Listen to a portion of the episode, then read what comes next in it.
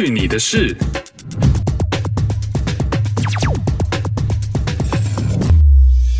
嘿呦，你现在收听的是《去你的事》，我是 RT。今天喝的呢是 Ballantine's 二十一年混合型的 Scotch，这是之前朋友送我的，呃，入口非常非常的柔顺。那回味呢有 Scotch 独有的那种灼烧感，配上淡淡的烟熏味。我喜欢在这样的酒里面加一颗冰块，慢慢的喝，真的太享受了。Anyways，今天的单元呢是哎呦我去。我有一阵子没有玩这个单元了，来看看最近都有什么奇奇怪怪的事情吧。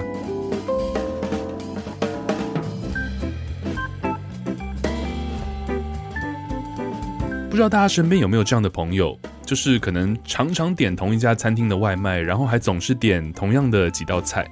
那我白天上班的公司呢，就有一个同事，平时中午呢都不会自己带饭，然后都是买外卖回来吃。但是因为公司附近的选择并不是太多，所以呢就常常会点同一家餐厅。那久而久之呢，餐厅的服务员都认识他了，也常常会给他加菜啊，或是送一碗汤之类的。那因为这两个月疫情越来越严重了嘛，所以呢我们就不是天天都会去公司上班，有时候呢就会 work from home 这样。所以他有一阵子就没有点那家餐厅的午饭了。结果呢前两天终于有一天，他又心血来潮的来点了那家外卖。我们还开玩笑说，哎，会不会餐厅的服务员换人啦，或者他不记得你是谁了之类的？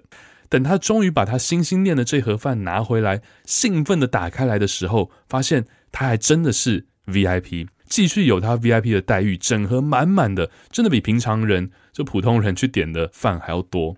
他很得意地说：“你看，我就是他们的 VIP。”这样，然后吃了两口之后，就听到他说：“fuck”，里面有一根头发。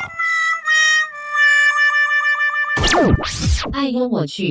你能想象那种心情起伏的感觉吗？Anyway，现在已经是冬天了。那加拿大大部分的地区呢，都开始下雪了，有的城市甚至已经下了好一阵子。那开始下雪或是气温低于零度的时候呢，地上就很容易结冰。那这样无论是开车或是走路呢，都会很危险。所以很多地方的政府呢，就会在天冷的时候在路上撒盐。很多私人的停车场啊、购物中心门口也都会撒盐，因为这样就比较不容易结冰。那虽然这样会让我们开车在路上比较安全，不过呢，就会有一个问题，那就是很多时候撒在地上的盐呢，就会溅到车底啊、轮圈上面、车的边缘之类的。如果不在短时间内冲洗掉的话，就很容易会让车金属的部分生锈。所以呢，大家都会记得要在三不五时的时候冲洗一下。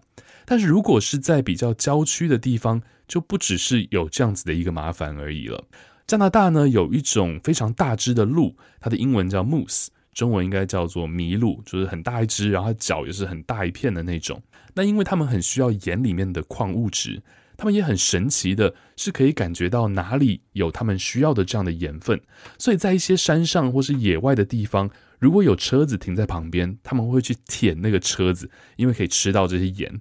那这样的问题严重到呢，像是加拿大 Alberta 省的这个 Jasper 这个地方，因为有国家公园，当地的政府呢就要大力的宣传，让大家一定要注意，不要让这些麋鹿呢来舔自己的车子，因为当他们一旦习惯可以在车上吃到这样子的盐分，他们就会习惯靠近人跟车，那其实是非常危险的，很可能他们看到车子开在路上呢，就会冲出来造成车祸之类的。顺便提醒大家。在加拿大国家公园去刻意喂食或者是吸引野生动物是违法的，最高可以罚款两万五加币哦。哎呦我去！前两集呢聊了一下穿越到一百年前的事情，那就有说到，其实，在一百年前，美国是有 prohibition，就是禁酒令的。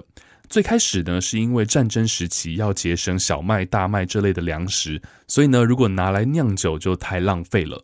那慢慢的演变成一些组织觉得酒精会增加暴力啊、家暴啊、酗酒等等的问题，所以呢就开始推动这个法案，一直到一九二零年正式成为全国性的法规，一直到一九三三年才解禁。但其实当时这个禁酒令呢，并没有太大的作用，反而让政府损失了大量的税收的收入。那我们都知道，政府呢只要这样明文禁止一些东西。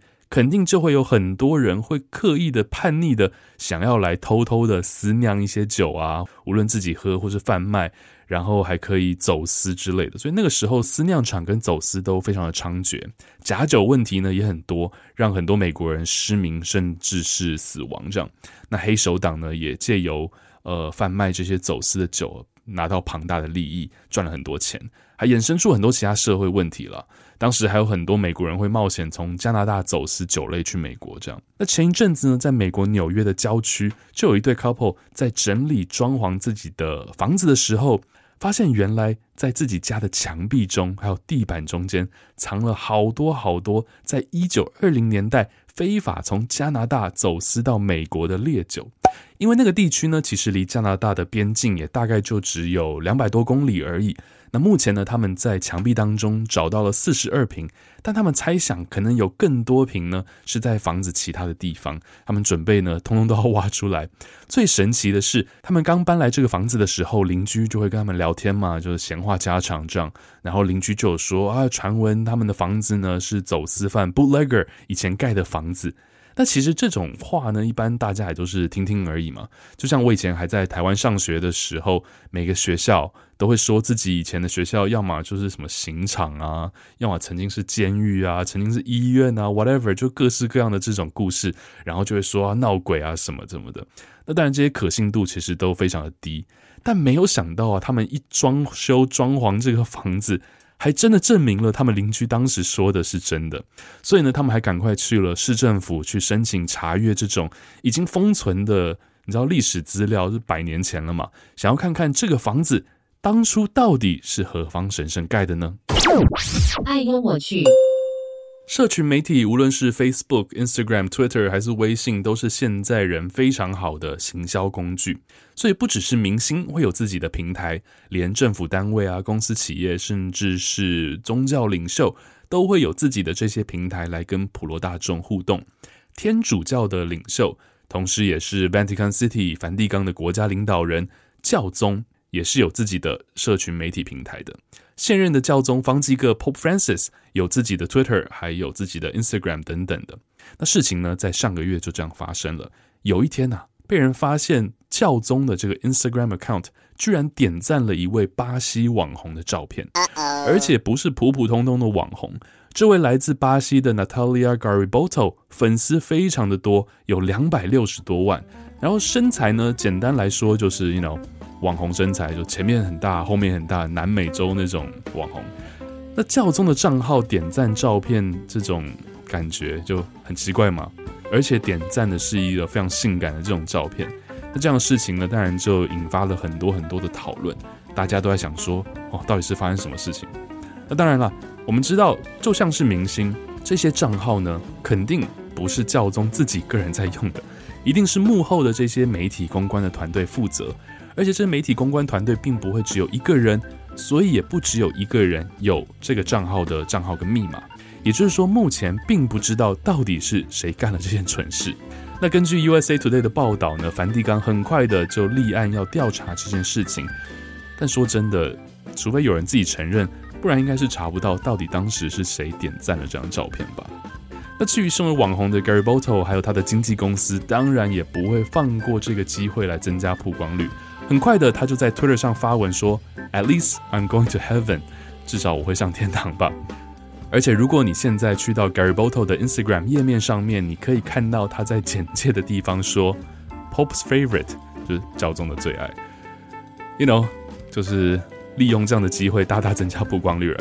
所以，到底是谁点赞了他的照片呢？我想，上帝应该会知道吧。